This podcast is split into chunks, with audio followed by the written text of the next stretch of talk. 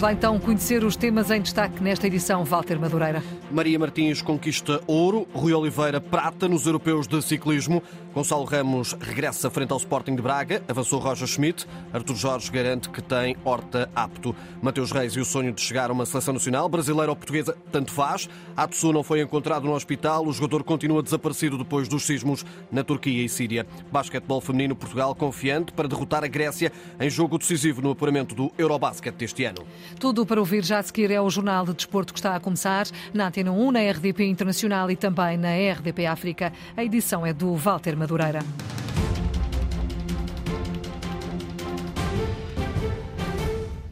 De última hora, há pouco, Maria Martins conquistou a medalha de ouro de Scratch nos europeus de ciclismo de pista que decorrem na Suíça.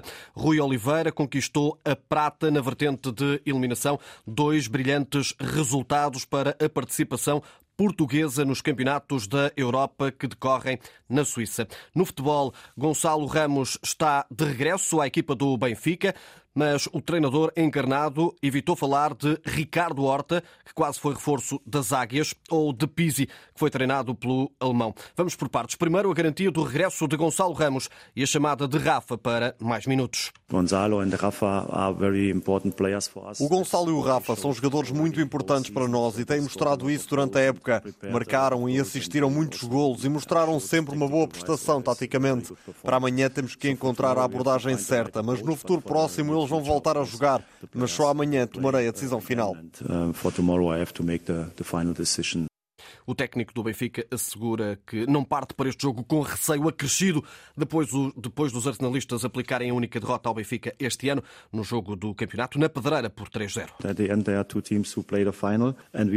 No fim, há duas equipas que jogam a final e nós queremos ser uma delas. Se no sorteio calhou jogar fora contra o Braga, é um jogo difícil, mas já mostramos em muitos jogos fora esta época que somos capazes de jogar bom futebol. Amanhã temos que mostrar que queremos muito chegar à final final e ganhar a taça.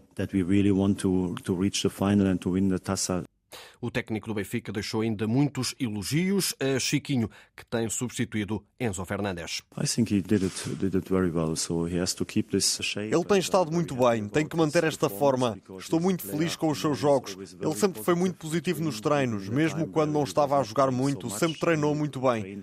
Neste momento está a ter uma recompensa. Ele melhorou muito esta época e a jogar numa posição nova. Ele é um grande exemplo do que se pode alcançar com uma boa atitude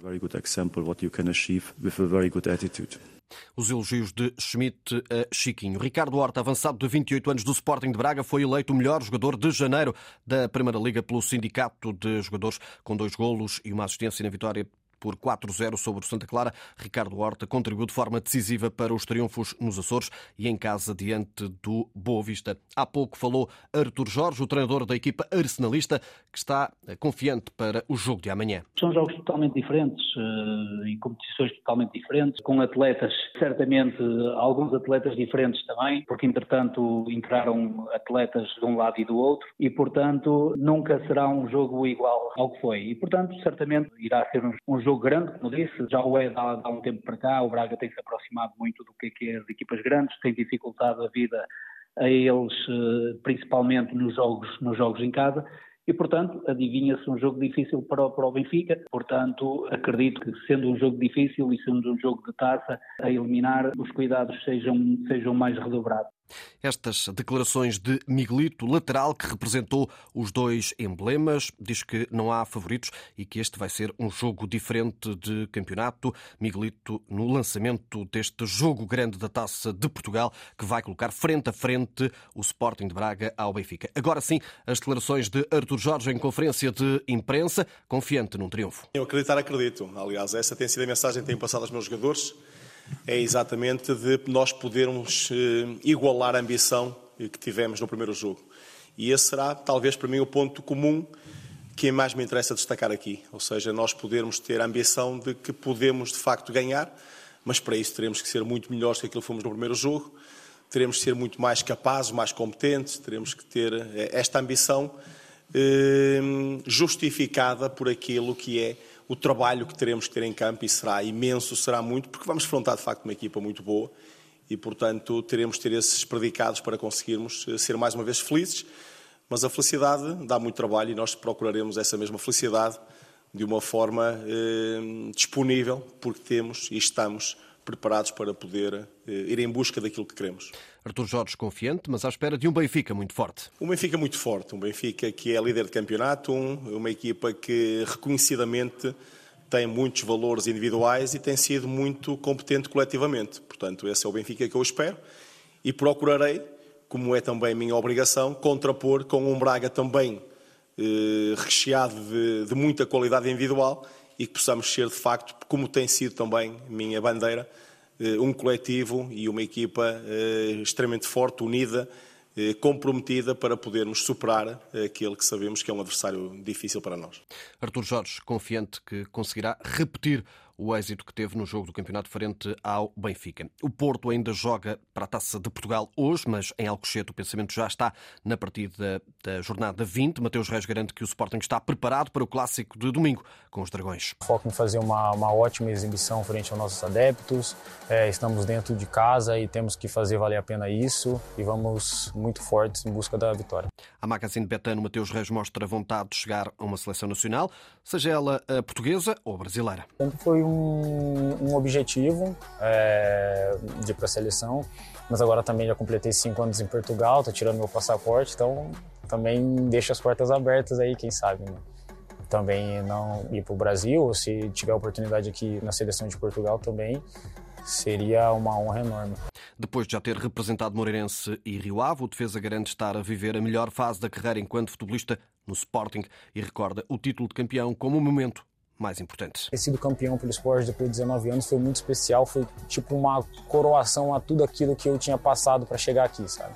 Então foi assim muito muito especial e depois veio mais títulos e, e vamos buscar cada vez mais. Declarações de Mateus Reis apontando já ao jogo grande do próximo domingo frente ao Futebol Clube de Porto. Dragões que ainda tem que jogar para a Taça de Portugal, o Futebol Clube Porto que é o detentor da taça, tenta esta sexta presença consecutiva nas meias finais, ao visitar o Académico de Viseu, do antigo capitão portista Jorge Costa. Ricardo Pinheiro, da Antena 1, ouviu João Mário, que a 4 de fevereiro de 2020 marcou o gol do empate pelo Académico. O jogador, ouvido pela Antena 1, acredita também numa surpresa no jogo de hoje. Não vai ser fácil perante o adversário, que é, mas acredito que sim. Acredito que o Viseu está a jogar em casa desta vez com o público também, mas e pode, pode haver, pode haver uma surpresa, pode haver uma surpresa de certeza. Agora no Sparta de Varna da Bulgária, o avançado não esquece esse jogo com o Futebol Clube do Porto. Conhecendo a cidade como eu conheço e o adversário que é hoje e também quartos finais da, da taça, eu acho que a cidade essa hora está toda, tá toda parada, está toda parada. Eu acredito que nesse momento, se calhar não, não há mais bilhetes de certeza para ver, para ver esse jogo. Deve estar tudo esgotado, porque a cidade vive isso e eu acho que eles também merecem ser recompensados também no, no, no final disso. Viseu está parado à espera deste jogo grande. O Estádio do Fontelo terá lotação esgotada, 6.300 pessoas. O jogo começa às 20h45. É para acompanhar com o relato na Antena 1 de Paulo Sérgio. Daqui a pouco começa o Famalicão B-SAD, jogo que será acompanhado pelo Paulo Vidal. Vamos conhecer agora as escolhas dos dois treinadores. Boa tarde, Paulo. Boa tarde, o Famalicão procura igualar a última presença nas meias finais da taça que alcançou em 2019-2020. Na altura foi eliminado pelo eh, Benfica. Famalicão a receber nesta eliminatória a equipa da segunda Liga B-SAD. Escolhas de João Pedro Sousa para esta partida. Luís Júnior será o guarda-redes no quarteto defensivo. Lado direito, o espanhol Martim Agui Guerra Abiria. Na esquerda, Francisco Moura. Centrais, Miai e Riccielli. Meio-campo com Santiago Colombato, Zaidu Yusuf e Gustavo Sá. Na frente, Alex Dobré. À esquerda, Ivo Rodrigues à direita, no apoio ao atacante venezuelano Yonder Cádiz. Do lado da Bessade, 16 classificado da segunda Liga, a equipa agora orientada por Paulo Mendes, apresenta Gonçalo Tabuaço na baliza, quarteto defensivo com Jojó à direita, Henrique à esquerda, centrais Trova Boni e Martim Cochicho, meio campo com Ruben Oliveira, Brahima Sambu e Tomás Castro, na frente Jefferson Souza, João Marcos e Edgar Pacheco. Juiz da partida, João Gonçalves, Associação de Futebol do Porto, terá como vídeo-árbitro Helder Malheiro. Começa daqui por 4 minutos este Famalicão Bessado. Taça de Portugal em andamento, acompanhamento do Paulo Vidal. O Sporting Clube de Braga assegurou a primeira vaga na final da Taça da Liga de Futebol Feminino. As Guerreiras do Minho foram derrotadas esta quarta-feira pelo Famalicão, 2-1, mas tinham vencido na primeira mão por 3-0. Gonçalo Nunes, treinador das Arsenalistas, diz que apesar da derrota, a equipa fez um jogo competente. Criámos algumas situações, principalmente na primeira parte, onde estivemos melhor a esse nível, que não fizemos, viemos com o jogo em aberto e depois aquele gol, período pós-gol e no gol, houve ali um momento em que realmente o Famalicão carregou forte, nós desequilibrámos-nos um bocadinho, mas reentramos no jogo uh, com essa organização, voltámos, também penso que quem entrou no jogo entrou bastante bem e acho que acabámos por fazer um jogo competente para aquilo que era o objetivo, que era estar na final. Já Marco Ramos, do Famalicão, sublinha que a equipa deixou boas notas para o futuro. Quem ficou a ganhar hoje, eh, obviamente que o Braga eh, ficou a ganhar porque passou à final, mas quem viu este jogo ficou a ganhar porque viu um excelente jogo de futebol. Eh, não foi só um jogo, uma bola aqui, uma bola lá, mas foi um lindo jogo de futebol. Jogadores a, tentar cumprir com o plano de jogo daquilo, do lado, daquilo que era do lado do Braga e daquilo que era do lado do Famalicão. Pá, duas equipas muito fortes naquilo que, é, que, que, era, que foi pedido pelos treinadores. neste caso ganhámos nós, mas não passámos de vitória, mas ficaram aqui bons indicadores para o futuro. Declarações registadas pelo Canal 11. O Sporting de Braga fica agora a aguardar o desfecho da outra meia-final entre Sporting e Benfica. Jogo agendado para hoje. Na primeira mão, as encarnadas venceram por quatro bolas a uma.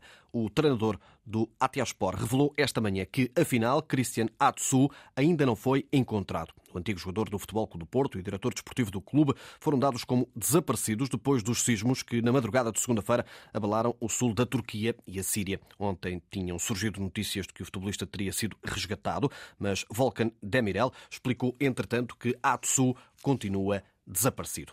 Bonu Courtois e Emiliano Martínez são os finalistas para o prémio de Best de melhor guarda-redes do mundo de 2022. Os vencedores das duas distinções serão anunciados no dia 27 de fevereiro, isto é, no setor masculino e também no setor feminino, na eh, cerimónia organizada pela FIFA.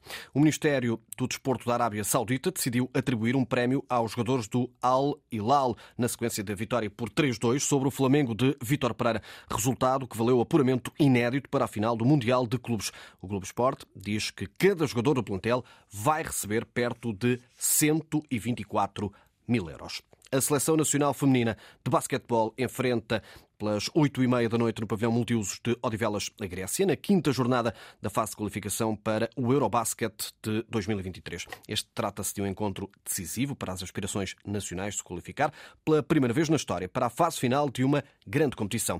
Portugal tem pela frente o atual líder do grupo, que contabiliza quatro vitórias em outros tantos jogos e que procura selar o apuramento. A equipa das esquinas tem que vencer o conjunto helénico antes da deslocação a Manchester. Em declarações ao site da Federação, Ricardo Vasconcelos, o treinador de Portugal, elogia muito a Grécia. Temos que esperar uma equipa que vai saber gerir cada posse de bola, joga aos ritmos corretos, ah, é muito madura no momento de tomar decisões, jogam coisas bastante simples e muito adaptadas àquilo que são os pontos fortes ah, das suas, das, das suas jogadoras. Ah, sabemos que temos que ser uma equipa chata, passa a palavra do ponto de vista defensivo, que cria dificuldades, que não os deixe jogar em conforto, porque obviamente se jogarmos jogo pelo jogo de igual para igual, eh, as hipóteses são curtas. Ainda assim, o que temos em mente é que estamos onde queremos estar, estamos numa última janela com possibilidades de poder apurar, um, com dois jogos extremamente difíceis e este, que é o primeiro, que é o que nos importa agora, uh, vai nos obrigar a trabalhar muito do ponto de vista defensivo para poder um, ter hipóteses de ganhar.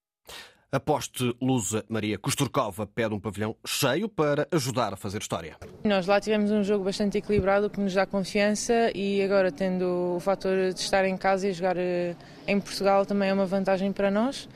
Eh, eu acho que o último jogo contra a Grécia mostrou-nos que é possível ganhar e, e apesar delas terem uma equipa muito forte com jogadores da Euroliga e pronto, uma, uma qualidade bastante alta, eu acho que é mais que possível, temos de estar ao nosso melhor. Vai ser um jogo muito complicado e tudo o que nós tivemos ao nosso lado é, é sempre uma ajuda e se tivermos o pavilhão cheio vai ser um fator muito, muito importante e decisivo para este jogo.